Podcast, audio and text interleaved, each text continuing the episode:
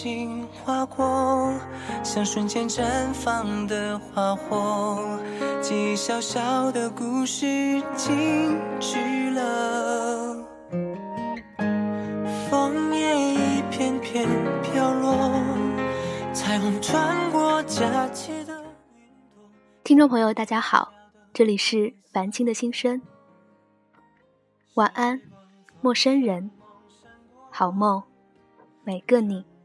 沙漏，那时哭着笑过暗恋着，我从未忘记过。谢谢你小小的爱陪我走过。今天呢，晚安暖文要和大家分享的文章，依旧是之前分享过很多的一个作者张小涵的《我的少女时代》。真的非常的巧，这篇文章的名字叫《我的少女时代》，正好赶上十一月十九号，电影的《我的少女时代》也上映了。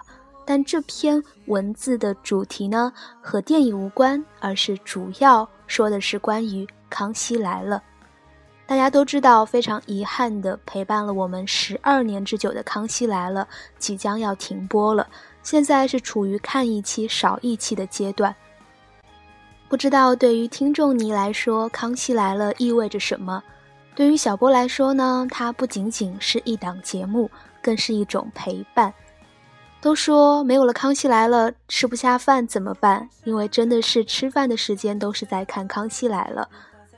这就好像是小波非常喜欢的一个电台 DJ 小强在描述《康熙来了》停播时他的感受一样，就像是。你的男朋友或者是女朋友单方面和你提分手，而你却没有办法做什么，就这样被甩了的那种感觉。好了，话不多说，赶紧分享今天的文章，《我的少女时代》。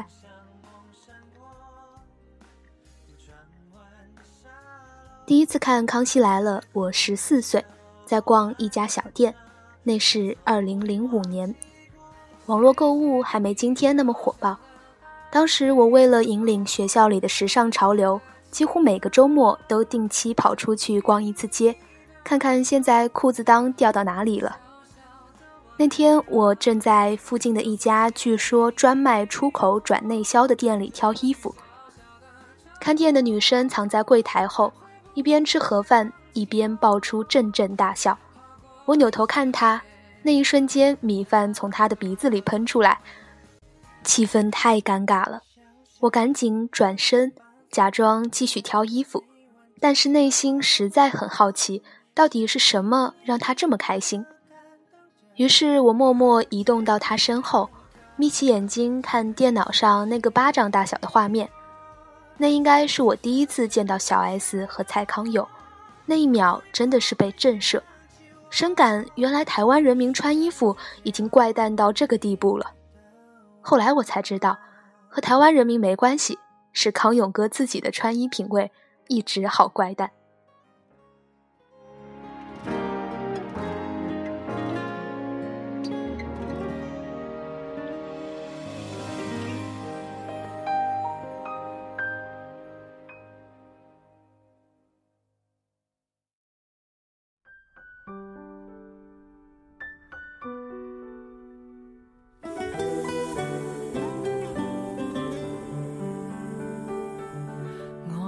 是大无畏，我也不是不怕死，但是在浪漫热吻之。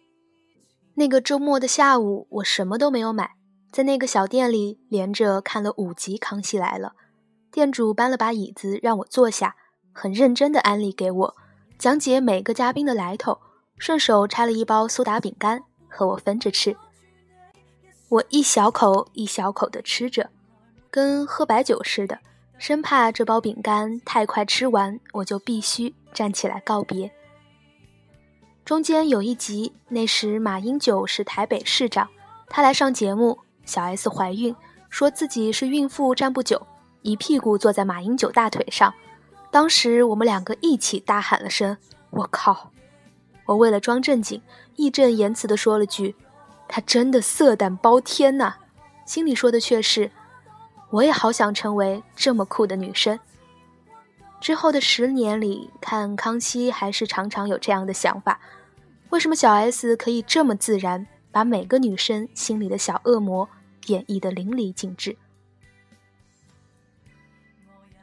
后来，我和那个店员成了朋友，虽然到现在我甚至都不知道他的真名，但是那段时间，我每个周六的下午都去他的店里，和他看一周的《康熙来了》，然后夕阳西下，我买件衣服。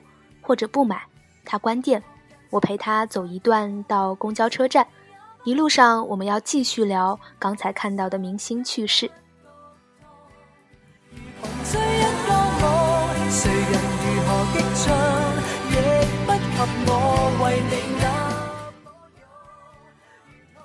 有一集张震和舒淇来宣传电影，有一个真心话环节，问张震喜不喜欢舒淇。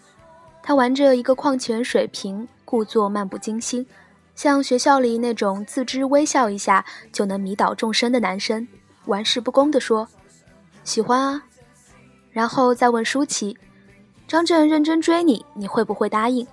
舒淇歪了一下脑袋，有点害羞地说：“会。”当时已经是性感女神的舒淇，完全就是日常生活里小女生看喜欢男生的眼神。我们看到这里，很激动地抓住了对方的手。十四岁的我和十八岁的他，认定这两位会有一场旷世绝恋，就像每天睡前期待着我和班里的万人迷会有点什么一样。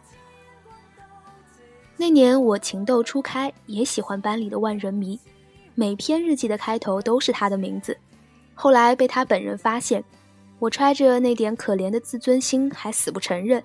谁也不会知道，就因为他有次打完篮球跟我说他饿，我给他带了两年的零食，还会根据他每次吃零食的反应揣摩他的口味。我妈到现在都记得，我有段时间很爱吃那种包装袋里装的很细腻的小蛋糕，每天都缠着他买给我。但是后来突然就不再吃任何甜食了，他一直以为我突然有天开始注重身材。其实不是的，我从来没有喜欢过吃零食，只是他喜欢。而我喜欢每天他打完篮球跑到我桌子前，调笑着问：“喂，今天有什么好吃的？”我还假装想一想，把零食从书包里抽出来，为他一个人精心准备的零食，说：“没带什么，就这些。”然后他说：“你真好。”就站在我面前狼吞虎咽。饼干渣落在我的一刻一链上，每天回到家再翻开来看到这些食物残渣，我内心都会一阵欢呼雀跃。后来我想想，他怎么可能不知道我喜欢他？哪有人会每天雷打不动带零食？但是自己从来不吃。我我又不是为正在长身体的青少年而成立的公益组织。看到那一集时，我心里非常释怀。原来大明星里的生活和我们也没有什么不同，也吃饭、睡觉、拉屎、放屁，也常常喜欢一些自己最终也没能爱到的人。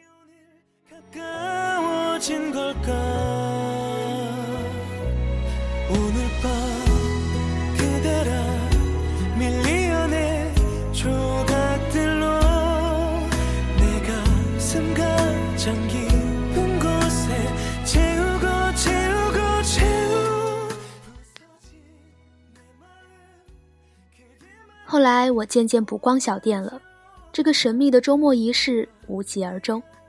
等着上了高中，很久不走那条路，再去看，发现小店也没有了。可是每周末集中看《康熙来了》的习惯保留下来。高中时，我几次引领全校时尚潮流，也全倚仗于康熙。都是小 S 说的，把牛仔裤剪短，里面口袋里的衬里要露出来才最时髦。我立刻就把牛仔裤剪了，自己磨了一下午的毛边。第二天，大家看到都觉得狂拽酷炫到炸天，纷纷来找我剪牛仔裤。我收费二十块一条。一个礼拜后，全校的女生穿牛仔短裤都露着两个破布口袋。那几天，我和同桌几乎什么都不干，上课光偷着磨牛仔裤了。后来我们的生意越做越大，他还去家装市场买了丙烯，给大家牛仔裤弄油漆点子。再后来，我们越发丧心病狂，承接了匡威涂色的业务，还让大家把鞋带挂在脖子上。一个月后，全校义无反顾走向非主流之路，年级组长崩溃了，终于捣毁了我和同桌的这个潮流团伙。不信的话，你们现在去打听一下，我是全校当之无愧的时尚教母君。低年级的女生都会假装来我们这层上厕所。来看我最近在穿什么衣服。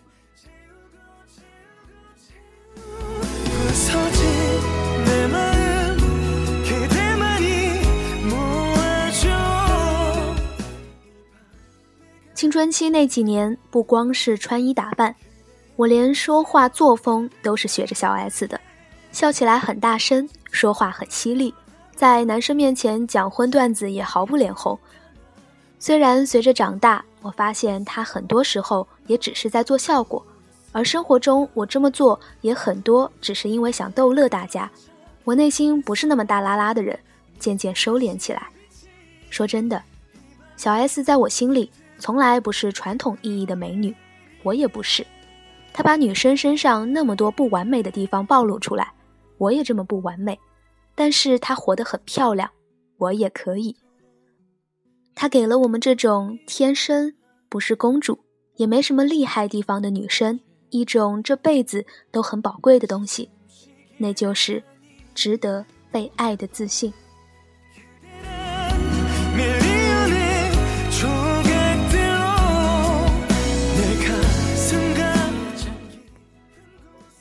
虽然我们没什么了不起，但只要我活得好漂亮、好真诚。总会有真正欣赏我们这一款的人的，事实证明也的确如此。再后来，我读大学，《康熙来了》再也不是一个让我见世面或者教会我什么的节目了，它真的变成了我生活的一种习惯。大学第一次出来租房子，我和室友生活习惯和性格完全是背道而驰的两个方向。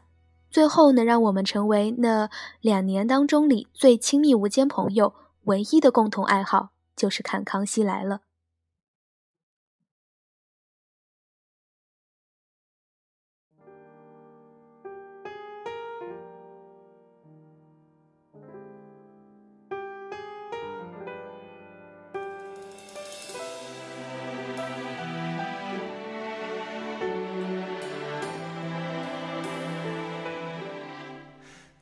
光熄灭，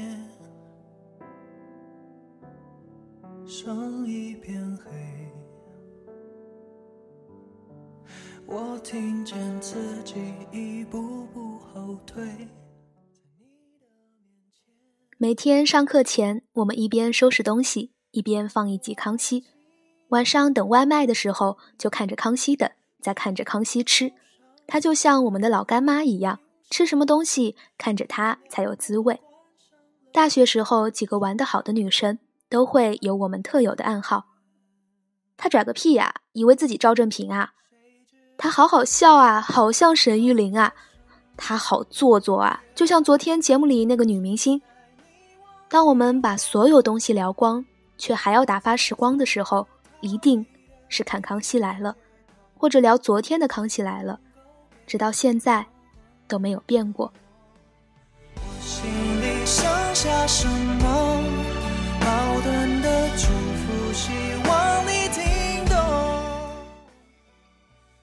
大学后半段，我就开始工作，自己独立出来住，开始一个人生活。第一个晚上，我独立生活的新鲜感被黑夜吞没。当关上灯，一切暗下来，没有人跟我聊天。没有人拖着被子问我要不要一起睡，我沮丧极了。那时我一点办法也没有，就盯着电脑发呆。最后还是点开了一期《康熙来了》，一直放，一直放，直到我睡着。那些通告艺人就像是我可以随身携带的好朋友，他们说着自己的故事，我们互相了解，互相依赖。到现在，我还相信沈玉琳鬼扯的每一个故事，还想说，如果哪天去哈尔滨，见不见得到他出钱让情妇开的奶茶店。之后我不一定天天看康熙，但是每次失望难过都会打开一期。工作不顺利就看看艺人比惨大赛，最近没钱花就看看比穷大赛，被男朋友甩了就看女明星为爱失心疯。我们的生活是很局限的，但是打开电脑，每天不见不散。我可以看看形形色色别人的人生和远处的生活。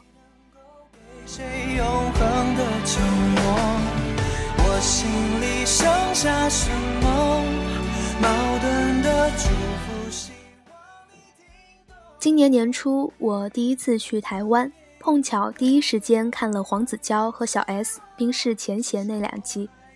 我买了鸡爪和啤酒，像男生看重要赛事那样看。看到最后泣不成声，尤其当小 S 说那些痛苦的回忆现在都变成了好的故事，那一刻我才发现这个节目陪伴我十年了。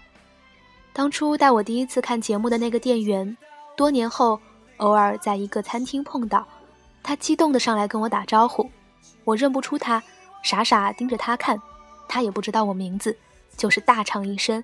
康熙来了，我们立刻想到对方，使劲拥抱。不过我们也没留下联系方式，之后也没再偶遇到了。十四岁暗恋的男生后来追我，我反而出于自尊心拒绝了。如果真的恋爱，也不过是短命的学生恋情吧。和我一起磨牛仔裤的高中同桌，放言要一起成立时尚帝国的，现在不知道去了哪里。大学时候的室友，当时都快被误认为成一对儿，也没好好毕业，还是撕了逼，成为了老死不相往来的过去式熟人。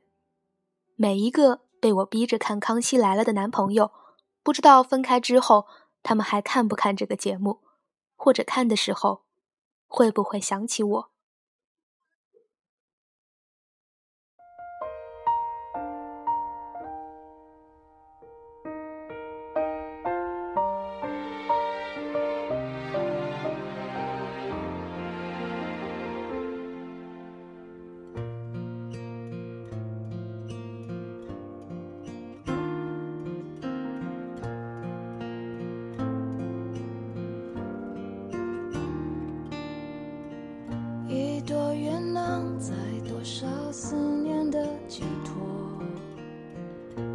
在忽然想解脱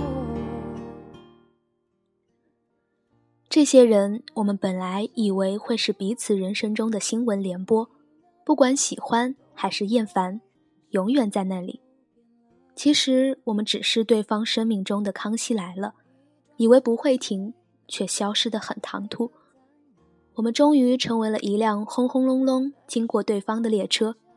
至于透过车窗看过的风景，最后留在脑海里的有哪些，列车永远不会知道了。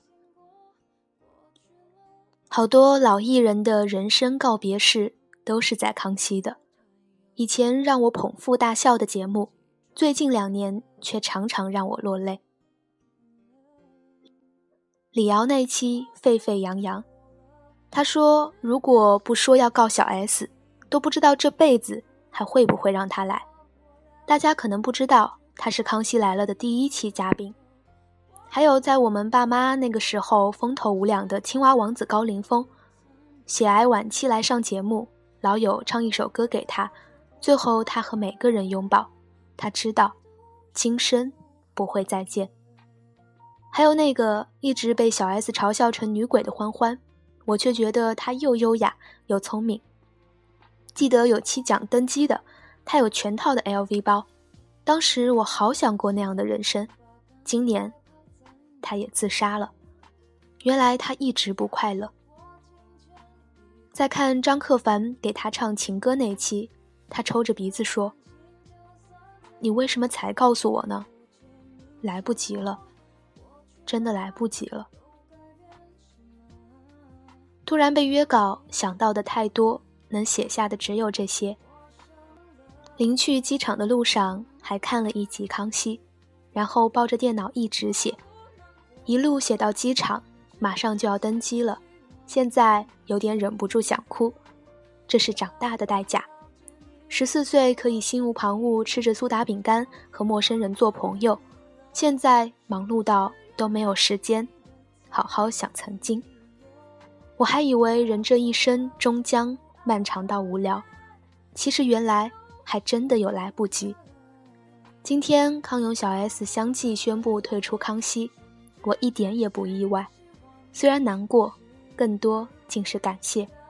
他们如此尽职尽责。散场离开，还不忘一个耳光抽醒我。我的少女世界，终于落幕了。我想，成长可能就是让当初那些哈哈哈哈变成日后酒后的呵呵呵呵，再到沉默，再到我们放下酒杯，过去的时光吹过发梢，未来停在门外，我们站在中间，哽咽到一句话。都说不出。